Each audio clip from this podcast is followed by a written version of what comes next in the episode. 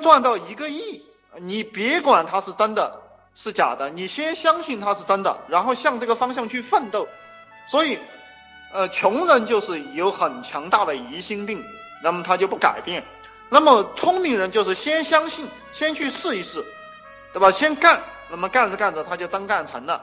那么，你看你就像唐僧去取经一样，去唐僧就一定要到西方去取经，一定要去见如来佛祖取经，对不对？你说他这个不现实，你说他这个吹牛逼，你说他这个不可能，太困难了。但是他就是要去，然后他就实现了。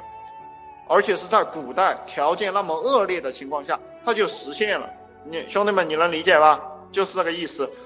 那么穷人就是怀疑，你让他去创业，他说太难了；你你让他做互联网，他说不可能；你让他玩玩淘宝，他说不可能；你说去玩微信，他说不可能；你让他玩 QQ 空间，他说不可能，对吧？你让他干啥，他都说不可能。